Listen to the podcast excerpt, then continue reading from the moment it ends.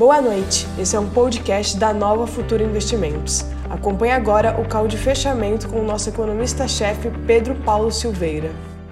Boa noite a todos, vamos começar o call de fechamento.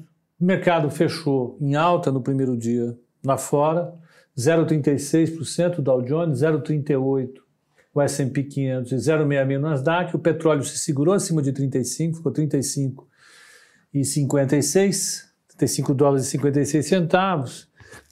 O petróleo se manteve acima dos 35 dólares o barril WTI e a bolsa lá fora começou em alta. Aqui nós tivemos um primeiro dia acompanhando o exterior na bolsa, mas o mercado efetivamente se ressentiu no dólar.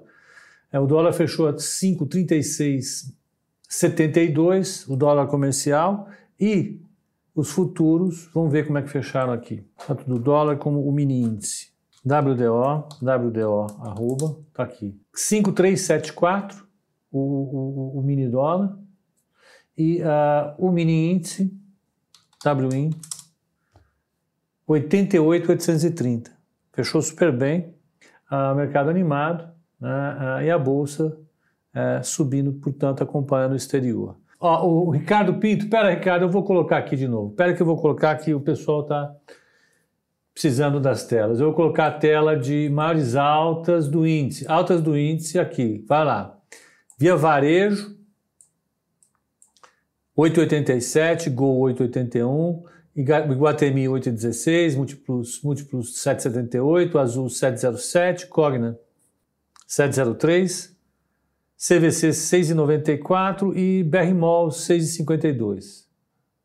E as maiores baixas, Rente 1,98, BIF 1,72, CPFA 1,71, ENGE 1,46, TIMP 0,81, Sabesp 0,77, Equatorial 0,75 e Magazine Luiza 0,70 de queda. Então foram as quedas, ok, chegamos aqui no nosso, uh, uh, no nosso cenário perfeitinho.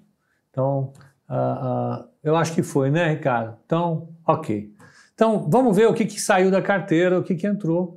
Eu vou compartilhar a carteira para o pessoal, vocês ficam tela, tela, tela.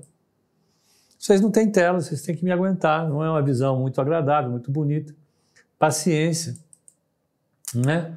Mas fazer o quê? Vamos lá. Ó, o que, que, o que, que saiu da carteira então foi uh, ah, B3, Itaú e uh, B3, Itaú e Ambev. São três empresas de valor que saíram, elas estavam para adequar um perfil super, super, super conservador para a carteira e nós, eu resolvi é, dar uma retirada nelas e abrir espaço para outras que podem ter um upside maior, né? podem pegar um processo de recuperação da bolsa com mais intensidade. Ah, por que, que tem duas Clabin? A Clabin mais negociada é a Clabin 11. A Clabin 11 é uma mistura de Clabin 3 e Clabin 4. Eles juntam as duas, fazem um bloco e vendem uh, uh, e negociam a Clabin 11. Então é por isso que você tem três Clabins, né? 3, 4 e 11. A mais negociada é a 11, que é a mistura de Clabin 3 e 4. Vamos aqui, uh, vamos pegar o Telegram. Tem alguém no Telegram mandando alguma coisa, de repente é um toque, ó, você esqueceu isso, você esqueceu aquilo outro. A gente tem que olhar sempre. Para isso que servem os amigos. Bom, não dá. Vamos, vamos seguir. Então, nós tiramos Itaú, Ambev e, e, e B3, e eu coloquei no lugar três empresas de crescimento, tá? Tem uma perspectiva, para mim, extremamente positiva para esse período. Uma delas é a, é a, é a, é a COSAN, né? a COSAN, inclusive, soltou o resultado agora, deu dividendo e papel hoje, infelizmente, já deu um belo, uma bela pancada para cima, mas é, é, eu, não, eu não achava que fosse subir tanto. Ela já abriu subindo, mas paciência, eu já tinha indicado. Né? Eu estava em dúvida entre ela uh, uh, uh, e B3, acabei optando pela Cogna, porque uh, ela ainda pode, uh, uh, vamos dizer, se comportar bem num cenário adverso, inclusive. Se o petróleo continuar se mantendo lá em cima, o álcool vai se manter, ela deve performar bem. Então, basta que lá fora o petróleo não derreta, eu tenho a impressão que ela vai se sustentar. Tem uma posição financeira sólida, ela está bem. Ah, a outra empresa que nós colocamos ah, foi a Gerdau. Por que a Gerdau? A Gerdau, basicamente, pelo portfólio de produtos de produção e de mercados dela. Ela é uma empresa internacionalizada, apanhou para a Bull, está super descontado. É uma empresa super bem administrada, tem uma governança uh, excelente e, e, e, na minha opinião, está né, tá descontada, ainda pode recuperar. Então, uh, Gerdau foi uma. Marquem, foi uma sugestão, marquem aí, foi uma sugestão do Matheus. Se está errado, vocês cobrem dele. Brincadeira. Ah, e a outra foi a Cirela. Por que a Cirela? Mais uma no setor que apanhou demais, a Cirela despencou, junto com o setor imobiliário, junto com a educação. Eu estava entre ela e Cogna, mas eu acredito que. É, eu acredito que está é, mais para ela esse mês do que para Cogna. Ainda que Cogna seja uma, uma, uma boa opção. Então a gente deu uma diversificada, mais agora indo para valor, para crescimento e saindo um pouco de valor. Mas ainda tem empresa de valor na carteira. Vale, Petro, hoje a VEG é uma empresa de valor com certeza, né? Uh, são as três empresas de valor que a gente tem. O resto é um pouco mais de growth. Né? A rigor, a rigor, a rigor, Gerdau também é uma empresa de valor. Né? Até quantos dias depois de começar o mês vale entrar na carteira recomendada? Ed Júnior, eu acho que não tem uma regra. O que interessa são as janelas de 30 dias que você tem que fazer entre o que você entra e o que você depois renova. É bom fazer 30 dias. Pode ser 3, 4, 5, 6 pregões, não, tem, não vejo problema. O fundamental é você ficar uns 30 dias com esses papéis na carteira. Eles não têm assim uma, uma, uma prazo muito mais. Olha, tem uma amiga minha que acabou de ser clonado o, o, o, o WhatsApp. Entrou uma pessoa aqui pedindo dinheiro. Inacreditável. Como clonaram o meu. Puxa, que desagradável. Desculpem, mas é, é, eu precisava interromper isso urgente.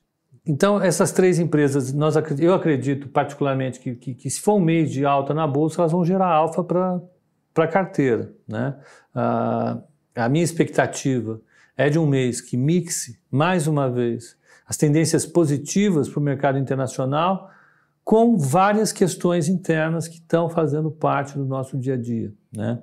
É, particularmente, a evolução da, da epidemia aqui no Brasil. A epidemia está assumindo um ritmo que é agora um, ainda em ascensão, ela não está mostrando é, é, é ter chegado no patamar máximo e ter caminhado para a queda, ela ainda continua escalando, subindo. E a crise política. Né? A crise política eu acho que ela tende a se acirrar, ela não tende a melhorar. Porque quanto mais tempo passar, mais tempo o governo vai precisar do Congresso para fazer as reformas que ele precisa fazer, que ele precisa entregar para o mercado, para o mercado voltar a ter confiança no Brasil e poder financiar o Brasil num outro patamar de endividamento. Né? A gente vai pular o nosso endividamento para algo como. Uh, uh, e não algo como o. Desculpem, eu peguei um erro aqui. Rogério, eu, eu, eu que coloquei, está errado aqui, é GGBR4, tá? É 4. GGBR4, é que tem mais liquidez. Então, uh, uh, vai ser um cenário misto mais uma vez. A gente vai ter um cenário lá fora, eu tenho certeza disso, com a taxa de, de juro muito pressionada para baixo e os bancos centrais jogando dinheiro na economia, com programas de, de recuperação, os mercados tendem a se manter, é, é, vamos dizer, sustentados. Né? Ainda que caiam, tende a cair pouco, eu acho que agora. Né? Uh, não haveria por que cair muito. Hoje mesmo, o Goldman, que tinha muita dúvida em relação à possibilidade do mercado dar uma afundada de novo lá fora, eles estavam prevendo a possibilidade de uma queda para 20% de novo, de 20%, pau. A gente, a, a ideia basicamente, é, deles agora é de uma queda de só de 10%. Eles reviram isso. Né? Hoje eles soltaram esse relatório, justamente por conta de Banco Central. Justamente por causa de Banco Central e governos gastando. Então, isso sustenta a demanda global, isso deixa o mercado lá em cima. Né? Ah, ah, eu vou manter essa perspectiva para esse mês e vou. Uh, uh, a carteira ela tem algumas possibilidades. Ela tem gente no dólar, né? Você tem SLC, você tem VEG, você tem Gerdau, você tem uh, Vale que estão bem no dólar. Tem outras que se sustentam razo razoavelmente bem, né? Então eu acho que é uma carteira de novo que ela aguenta a volatilidade, mas ela tem um viés de pegar e crescer né? e subir no movimento de alta, subir mais que o Ibovespa, porque ela está com uma com uma com uma com beta bem bem mais forte agora, né? bem mais é, preparado para uma alta. Uh, então é, é, basicamente isso. A carteira deve é, ter um, vai ter um beta mais forte que o, que o Ibovespa. E se for um mês com vol, evidentemente, ela está um pouco mais temperada, mas ela, ela, ela, se o mercado for de alta de novo, ela continua performando muito bem. No mês de março, mês de março, mês de, de maio, ela subiu 11,07, não, ela subiu uh, ah, 13,20, acumulou uma queda no ano de 11,07, né? já deu uma melhorada. Agora, com a alta que ela teve hoje, ela subiu 1,72, ela está com uma com uma queda de 9,54. Né? A expectativa que eu tenho é que a gente, mais uma vez, tem um retorno acima do Ibovespa. Né? Hoje, quem subiu de forma diferenciada foi a Via Varejo, mais uma vez. A Via Varejo está voando, ela vai fazer esse, esse follow-on. O follow-on vai dar mais a, a consistência para o balanço dela, vai dar mais caixa a, a, e deve andar bem. Essa é a minha visão. Uh, Daniel Feitosa, decepção mês passado. Daniel, mês passado a carteira foi bem. Com o que que... Ah, Clabin. A Clabin é uma ótima empresa, Bruno. É uma ótima empresa. O problema é que ela é toda dólar. Uh, uh, tá todo mundo, toda, toda, né, ela tem influência de dólar e tá. O que está acontecendo? Rogério, ainda está errado o percentual da outra e não é GGBR. Aqui, ó, GGBR4, GGBR4, tá certo, 10%. Tá tudo certo. Qual é o problema? Então, voltando para a pergunta do Bruno, é uma empresa excelente a Clabin, é uma empresa que tem excelente governança, é uma empresa moderna, ela tem uma, uma, uma participação de mercado super importante no mercado de papel e de celulose. Então, é uma empresa ótima. Não é que ela é boa, ela é ótima. É uma das grandes empresas brasileiras. É uma empresa boa. E está vivendo um momento em que ela não é a coisa mais assim, né? Não, é, ela e a Suzano estão é, é, é, apanharam um pouco, mas elas devem se comportar bem, né, ao longo do tempo. É basicamente isso. Então, a decepção do mês passado do Daniel, deixa eu ver, Clabin. É, a Clabin é, é, por isso, é por causa do dólar. O dólar caindo, a, o valor de, de, exportações da celulose delas cai, dela e da Suzano cai. Aí ela devolve um pouco, tá? Então é isso. Eu vou, se via varejo sobe mais, eu acho que ela deve subir. Se sai o follow agora, ela deve se fortalecer financeiramente, vai, vai reduzir o endividamento dela, ela vai ficar com, mais encorpada para fazer investimentos. E é exatamente isso que a gente quer ver, ela fazendo investimento. Então, a expectativa é muito boa para ela. Bom, pessoal, eu vou agora encerrar o, o, Instagram e vou continuar aqui no YouTube, que eu vou fazer a, a, a, algumas demonstrações sobre a carteira recomendada, tá bom? Então, uma boa noite para todos. É, é, é, e, a, e, até amanhã no call de abertura, é, no call de aberturas às oito e meia da manhã, tá bom? Até lá.